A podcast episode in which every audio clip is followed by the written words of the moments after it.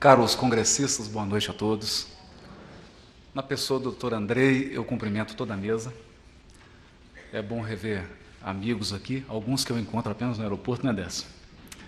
E vê-los aqui com mais tempo é muito bom.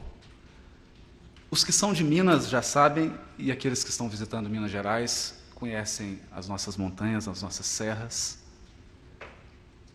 E elas são repletas de cachoeiras, de surpresas, de belezas naturais, mas há dois caminhos para percorrer essas serras: as rotas turísticas e as rotas pouco percorridas. É, na verdade, uma profunda ousadia da minha parte, que não sou da área, falar num congresso repleto de acadêmicos de medicina, de médicos, psicólogos, psiquiatras, mas fazemos em função do tema que foi proposto para a nossa reflexão da noite. Jesus, o terapeuta e a terapia.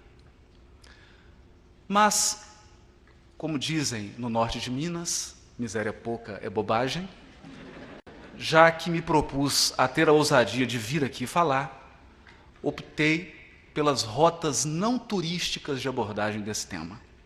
Então, nós vamos percorrer aquelas rotas pouco percorridas, para tentar visualizar ângulos que são pouco visualizados.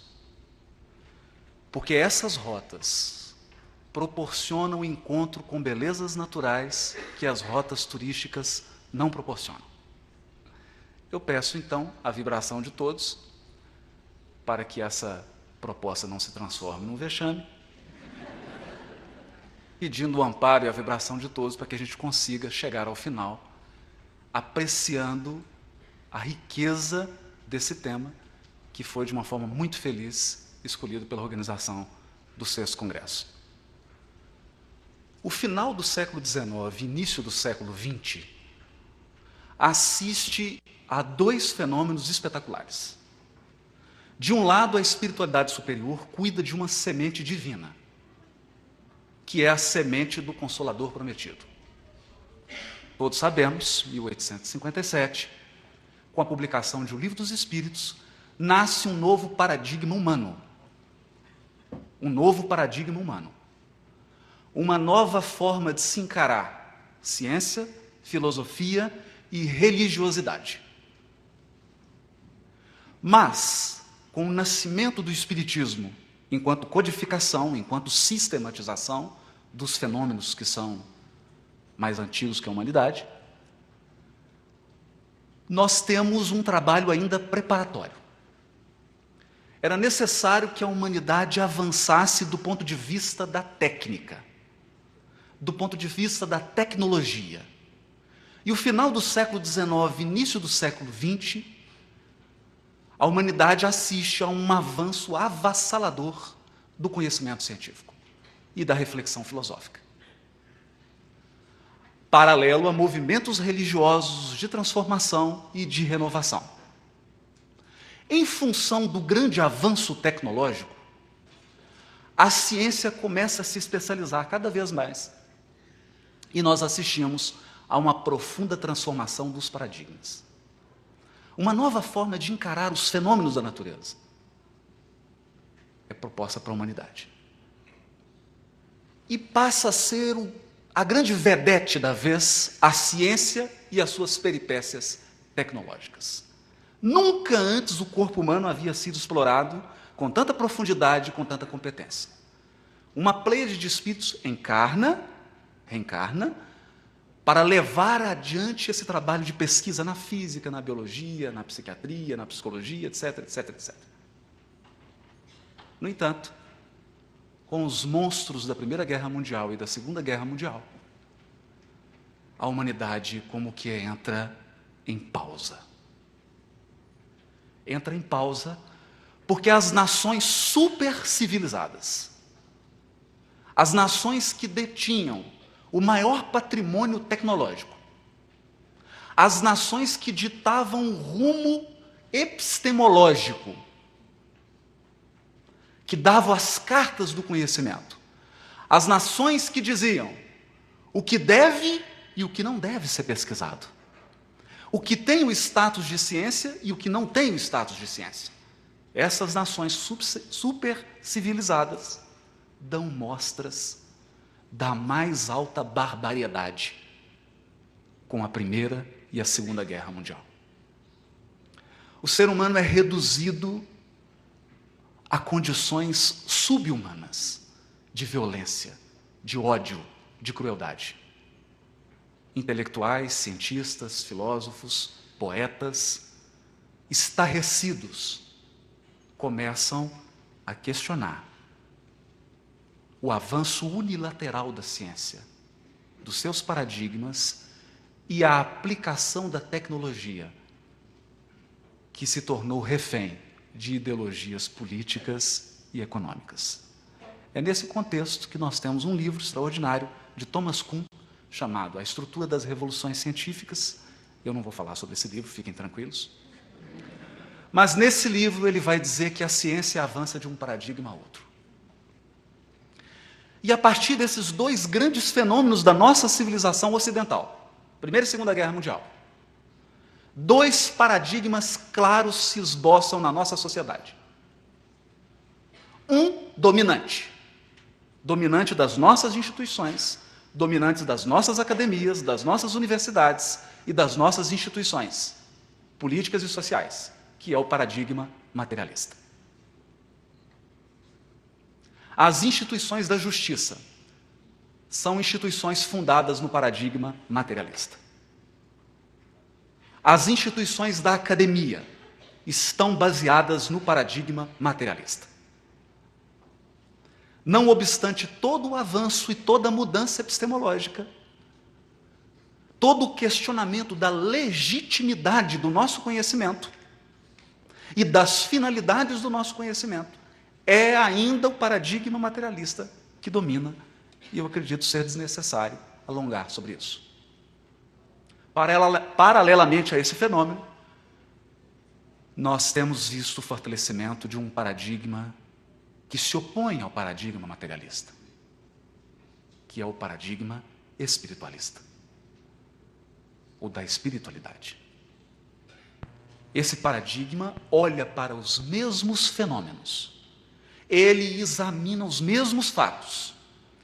Esse paradigma também conta com pesquisadores ilustres, também conta com filósofos ilustres, escritores, poetas, intelectuais, mas enxerga os fenômenos de um ângulo completamente diferente. Porque não procura reduzir a riqueza do ser humano ao seu veículo de manifestação corporal. O ser humano é visto, é visto de uma perspectiva mais ampla. Quer se queira admitir, quer não se queira admitir, o paradigma espiritualista tem avançado célere em todos os ramos do conhecimento. Em todos os ramos do conhecimento. Recentemente, nós deparamos com o ilustre Boaventura de Souza Santos, da Universidade de Coimbra, epistemólogo e sociólogo, que já propõe outros caminhos para se pensar o conhecimento, para se pensar a ciência, os seus resultados e a aplicação da tecnologia. E nós dissemos tudo isso aqui, apenas como uma introdução para o tema que vamos refletir nessa noite. Antes do Espiritismo, antes do paradigma espírita, que é um paradigma complexo, porque ele é tríplice. Não se trata apenas de ciência, não se trata apenas de reflexão filosófica e não se trata apenas de religiosidade. O Espiritismo reúne as três vertentes: ciência, filosofia e religião e com um conjunto novo de ferramentas, procura indagar, auscultar, penetrar na amplidão da alma humana. Portanto, se você veio aqui hoje, na expectativa de ouvir um discurso da religião tradicional, que vá apresentar o Jesus como aquela figura religiosa, fundador de um movimento religioso. Eu acho, procure a organização, talvez você tenha uma devolução parcial da inscrição. Porque o Jesus apresentado pelo Espiritismo é um Jesus que ainda não foi examinado. E a minha proposta aqui hoje é pensarmos juntos a respeito desse paradigma novo. Desse novo paradigma. Jesus em uma nova perspectiva. Esqueça o crucifixo, esqueça a liturgia. Pensemos em Jesus, na figura de um grande educador e, em especial nessa noite, na figura de um grande terapeuta. A partir desse novo paradigma. Eu peço então socorro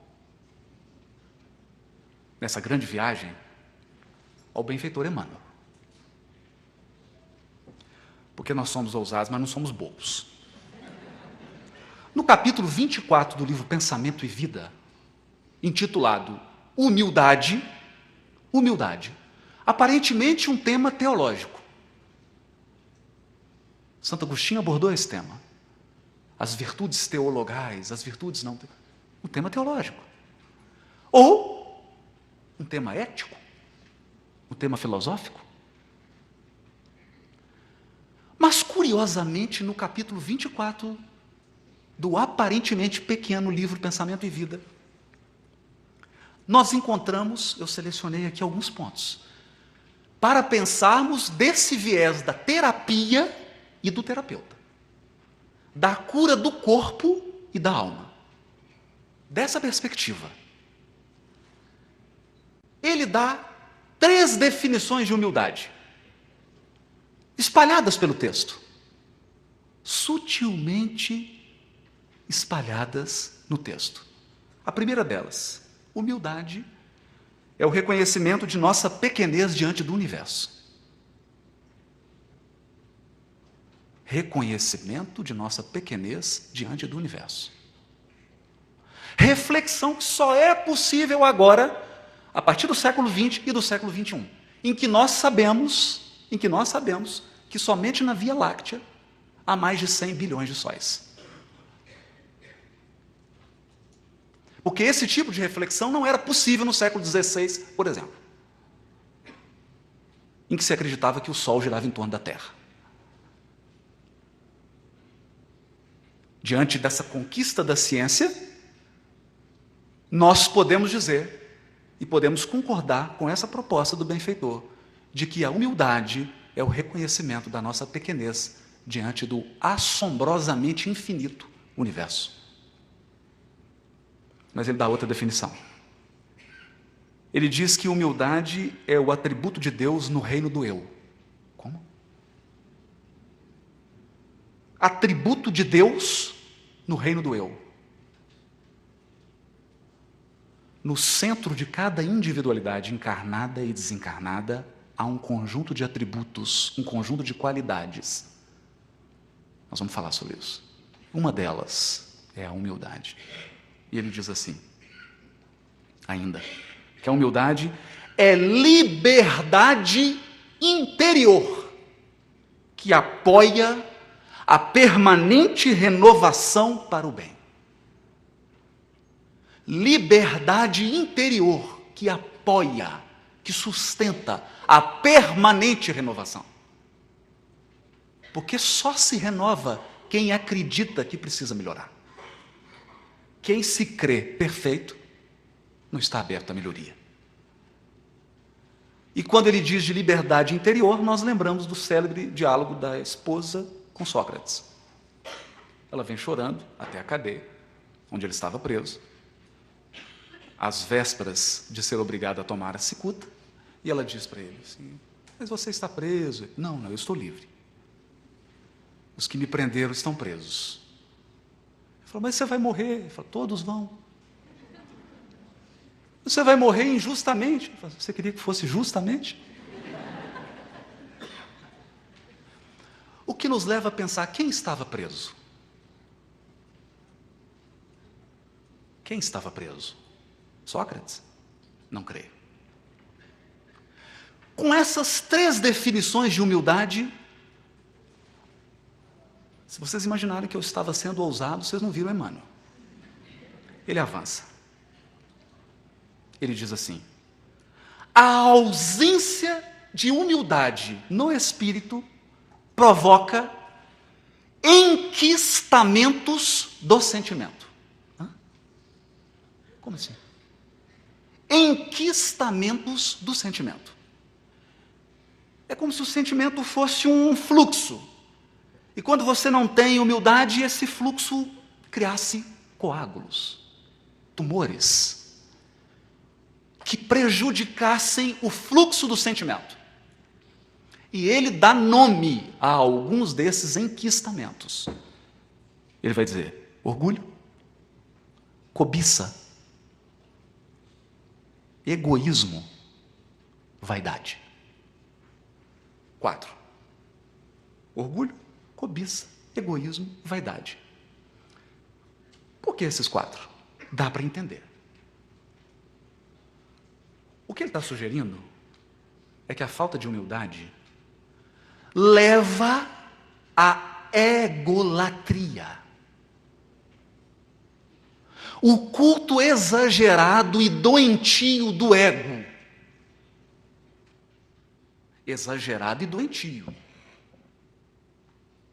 aquilo que sai do limite, que extrapola o razoável e que transforma a personalidade em um castelo. E esse encastelamento, essa egolatria, leva a criatura ao orgulho e vaidade, cobiça e egoísmo. Eu sou o melhor, tudo para mim. Eu sou o melhor, tudo para mim. Isso é um enquistamento. É como um fluxo de água que fosse interrompido, cria-se uma poça d'água, e essa poça d'água, em razão da paralisação, da interrupção do fluxo, ela começa a gerar apodrecimento, etc, etc, etc. Aquilo vira um tumor. Eu não vou entrar em detalhes técnicos, porque aí já seria ousadia demais. Num congresso médico, eu que sou da área jurídica. Ele vai dizer que esses enquistamentos levam a um espírito de posse exclusivista. Espírito de posse exclusivista. Eu experimentei isso hoje, nas três horas que eu fiquei do trânsito para chegar aqui. Cada motorista quer as três pistas para ele. Só que tem 20 mil veículos. A ausência de humildade gera o um enquistamento e gera esse espírito de posse exclusivista. E aí diz Emmanuel, a individualidade se transforma numa cidadela de ilusão. Cidadela de ilusão. Porque eu me imagino melhor e com mais direitos do que todos os outros seres do universo.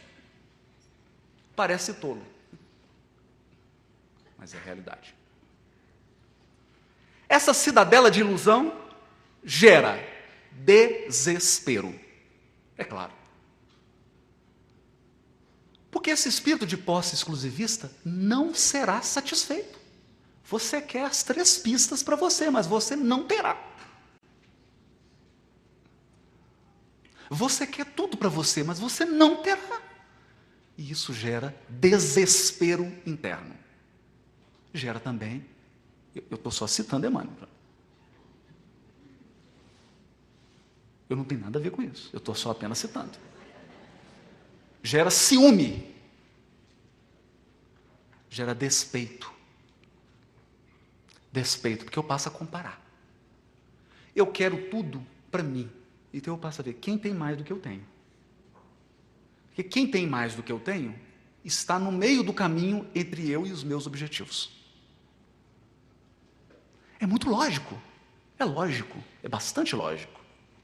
Gera intemperança. Eu passo a ficar nervoso. Porque a frustração que isso gera, a minha necessidade de controlar pessoas e circunstâncias, ela não é satisfeita. e eu passo a ficar nervoso. Aí diz Emmanuel, isso gera uma tensão psíquica. Tensão psíquica. É como se fosse. Vocês me ajudam, tá? Qualquer coisa. Estresse muscular, né? Fica tudo endurecido. Só que não é muscular, é psíquico.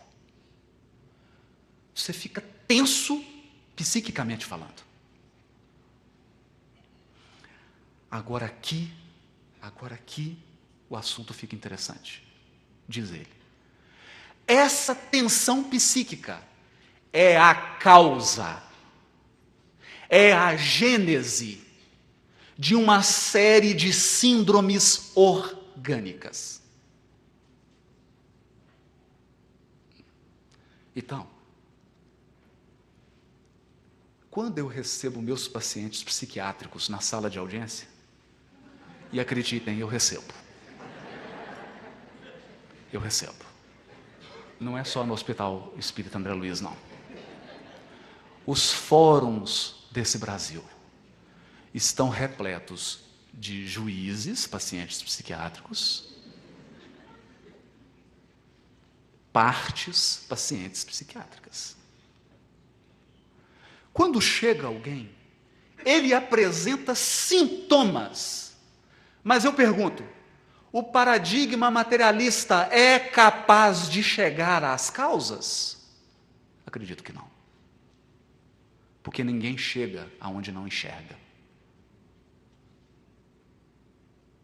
E ninguém chega aonde não quer chegar. A tensão psíquica só é detectada no paradigma espiritualista. Quando eu vejo além do corpo humano a alma que anima o corpo. E quando eu levo em consideração a alma humana, aí sim, eu estou equipado, eu estou em condições de perceber essa tensão psíquica. E todos devem estar se perguntando, agora eu fiquei curioso para saber quais são as síndromes orgânicas dessa tensão psíquica. Emmanuel cita algumas, evidentemente, exemplificativamente, porque ele não quer esgotar. Esse aqui não é um tratado daqueles livros de medicina que fala todos os casos, né? Não está querendo esgotar, está apenas exemplificando. Ele cita algumas, por exemplo, depressão nervosa. Alguém que apresenta depressão, aí você pergunta, e qual que é a causa dessa depressão? E o amigo espiritual fala assim: falta de humildade. Aí todo mundo fala: como é que é? Fica assustado com o diagnóstico. Mas esse não é um, um, um diagnóstico materialista. E esse não é um diagnóstico puramente espiritualista. Esse é um diagnóstico espírita, que é um espiritualismo cinco séculos à frente.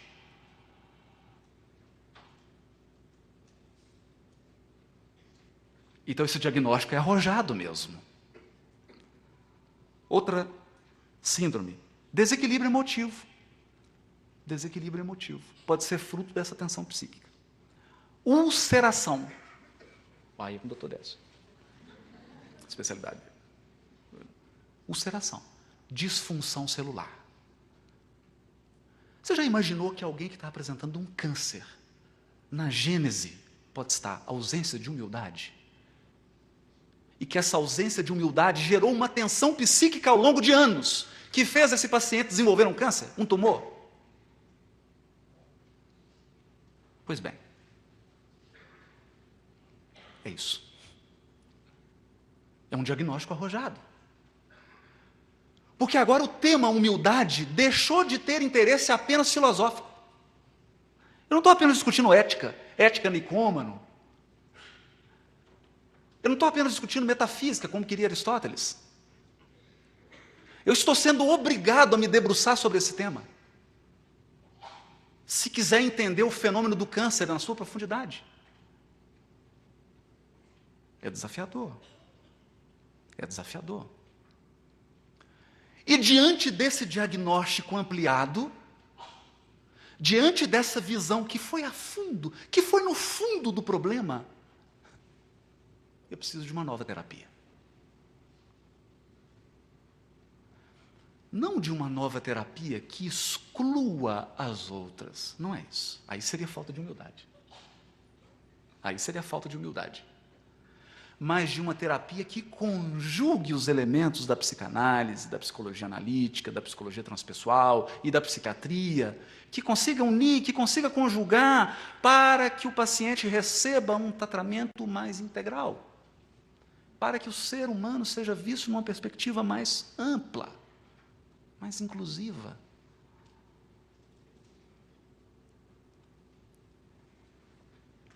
E o terapeuta que eu vou apresentar hoje é Jesus. Alguém pode arregalar os olhos. Eu achei que ele era líder religioso, achou mal. Achou mal. Nós demoramos 1857 anos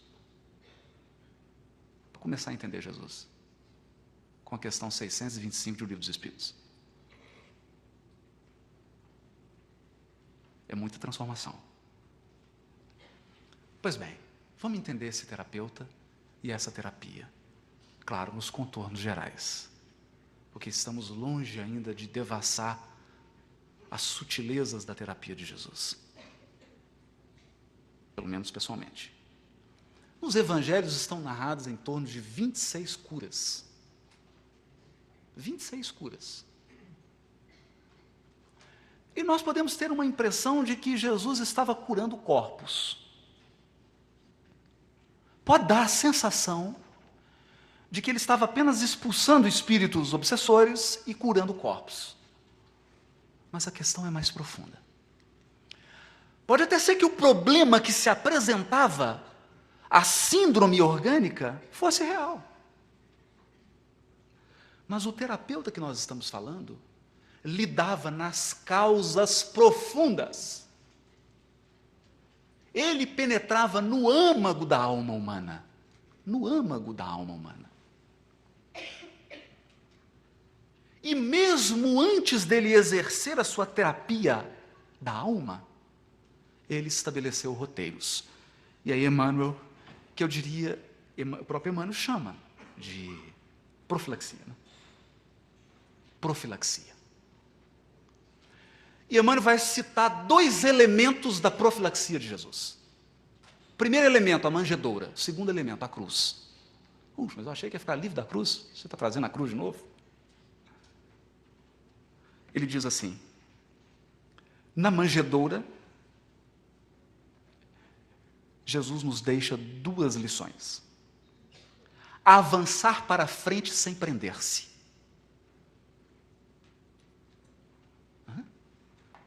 Porque nós olhamos para a manjedoura e ficamos magnetizados nos aspectos materiais e externos da manjedoura. Eu olhei uma manjedoura simples, tinha uma vaquinha, tinha um boi, tinha um burrinho. Esses são os elementos exteriores. É preciso penetrar no âmago da manjedoura. O que o benfeitor está propondo é que a primeira lição da manjedoura é avançar para frente sem prender-se. Jesus era o governador, é o governador espiritual do orbe e começou numa manjedoura para nos dizer o seguinte: você pode avançar de qualquer lugar. Porque não importa de onde você parte, importa para onde você está indo. Não importa de onde você começou, importa onde você vai chegar. Então a manjedoura é lição mais profunda? É lição mais profunda? É lição de que qualquer um pode começar. Não importa a tua origem. Não importa o que você tem agora.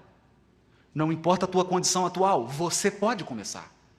E mais, você pode chegar. É possível atingir os objetivos. Por quê? porque é possível avançar sem prender-se.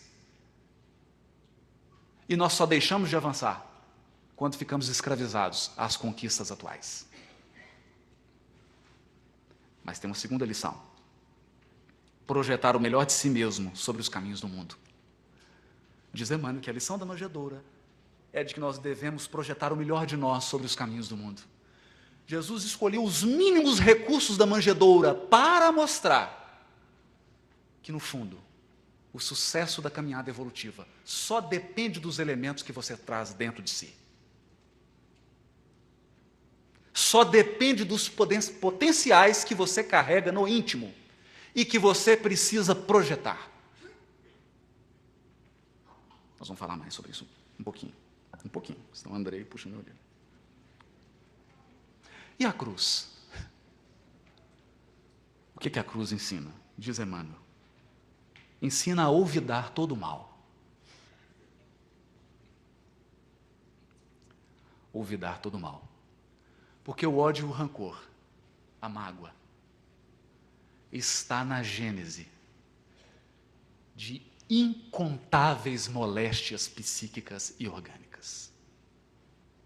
Eu diria que o maior desafio da reencarnação é reencontrar e conviver com os desafetos do passado. E mais do que isso, suportar novamente os seus espinhos.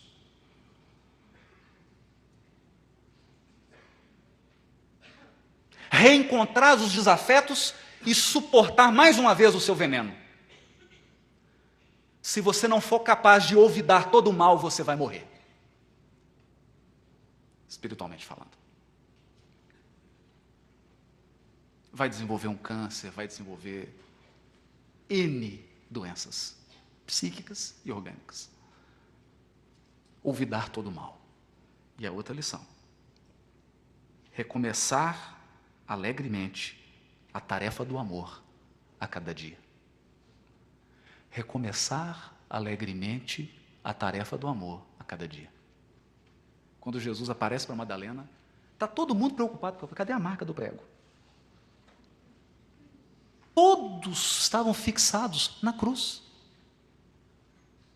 E Jesus ensinando que era preciso recomeçar, esquecer a cruz e viver agora a vida nova a vida espiritual, a alegria que triunfa sobre a provação, a alegria que triunfa sobre a expiação, o amor que triunfa sobre o mal. Olvidar o mal e recomeçar. Recomeçar. Quando nós somos crianças, nós recomeçamos bem. Você é pequenininho, você cai, bate o rosto no chão, machuca o nariz, sai sangue. O que, que você faz? Chora mamãe, papai, ajuda, daqui dois minutos, o que, que você está fazendo? Tentando andar de novo. Até que a gente se torna adulto. E aí você toma um tombo, não quer andar mais. Porque perdemos a capacidade de recomeçar alegremente a tarefa do amor a cada dia. Que é a lição da cruz. É essa a lição da cruz. É nesse sentido que a cruz é terapia. Não é porque nós estamos cultuando o sofrimento, mas é porque amar dói. Ser bom dói. E ninguém falou que não ia doer. Não há propaganda enganosa aqui. Pois bem, diante dessas duas profilaxias, e eu estou tratando apenas do tema humildade, eu estou apenas no capítulo 24 do livro Pensamento e Vida. Um mal, ausência de humildade, e um conjunto de sintomas. Duas profilaxias na própria vida do guia e modelo da humanidade. Mas, infelizmente, como diz um grande amigo, nós temos o hábito de pegar uma banana bonita, sabe aquela banana prata, doce, bonita, nós descascamos ela, comemos a casca e jogamos a banana fora. As pessoas se aproximam de Jesus e ficam apenas com o símbolo religioso. E a grandeza de Jesus elas jogam fora. Os aspectos mais relevantes da exemplificação de Jesus, nós descartamos.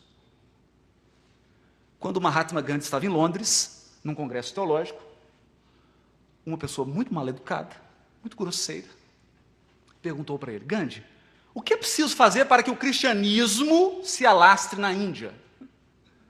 Que falta de sensibilidade. Né? Estava falando com um indiano e com um hindu. Ele disse, mas ele, ele, ele, ele tinha aprendido a olvidar todo o mal. O Gandhi aprendeu a recomeçar alegremente a tarefa do amor a cada dia.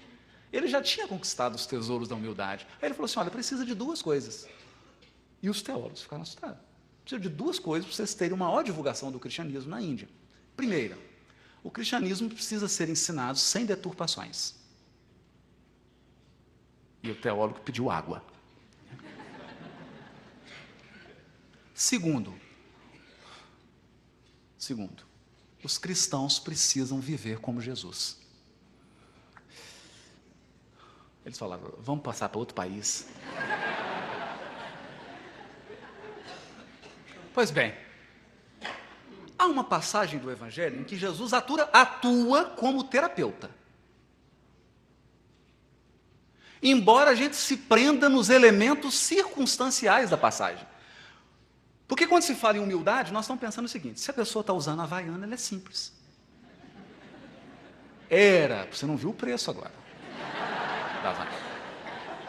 Se a pessoa está com blazer, está trajada de uma forma adequada, não é humilde. Como se nós pudéssemos medir o que vai no fundo da alma pela veste. Você pode ter uma pessoa dirigindo uma Mercedes C350, muito mais humilde do que um que está dirigindo um Fusca 67. Então, ultrapassando esses elementos que são puramente exteriores, olha como é que João Evangelista narra uma cena espetacular. Os apóstolos estavam discutindo quem era o maior. Qual era o maior apóstolo? E João, capítulo 13, versículo 3 a 5. Eu vou ler pausadamente. Olha que, como é que João descreve a cena. Sabendo que o Pai lhe deu todas as coisas na mão, está falando de Jesus, e que ele viera de Deus e partia para Deus. Então não estamos falando de alguém que é humilde por engano, que é humilde por sorte, não. Não basta colocar a chinela havaiana, uma, uma, uma camisa rasgada e achar que é humilde. João está falando de Jesus sabendo que Deus deu a ele o comando da terra. Que ele viera das esferas divinas e que ele estava voltando para lá. Então nós estamos falando de alguém consciente da sua grandeza. Esse ser, consciente da sua magnitude, levanta-se da ceia, depõe a veste depõe. Toma um pano de linho e cinge-se como um escravo. Então, jogando água na bacia, começou a lavar os pés dos discípulos e enxugá-los com o pano com o qual estava cingido. Isso é terapia. É essa a terapia de Jesus. É essa a terapia. Era para tentar mostrar para os apóstolos um Cristo lavando pés. No capítulo 24 e no capítulo 135 do livro Caminho, Verdade e Vida, Emmanuel comenta um pouco sobre isso. E para dar prosseguimento aqui, eu vou ler. Comenta o benfeitor. Todos os sentimentos que nos foram conferidos por Deus são sagrados. Constituem o ouro e a prata de nossa herança. Mas, como asseverava o apóstolo, deixamos que as dádivas se enferrujassem no transcurso do tempo. Faz-se necessário trabalhemos afanosamente por eliminar a ferrugem que nos atacou os tesouros do espírito, que são os sentimentos. Para isso, é indispensável compreendamos no Evangelho a história da renúncia perfeita e do perdão sem obstáculos, a fim de que estejamos caminhando verdadeiramente ao encontro do Cristo.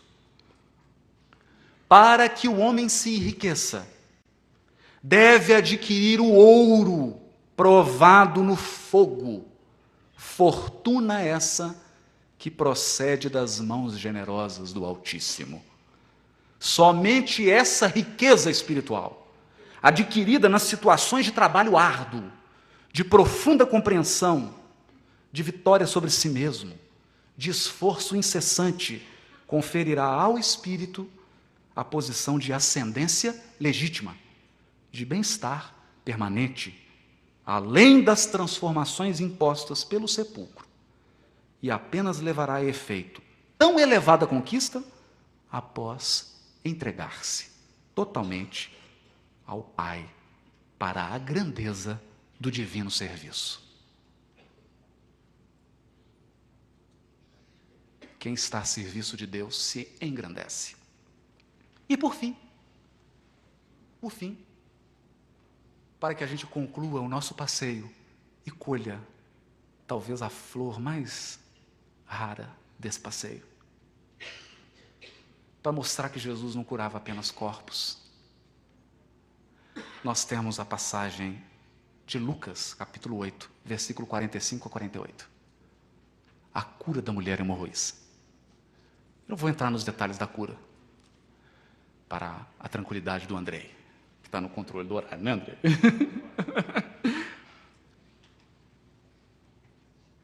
Quem tocou em mim?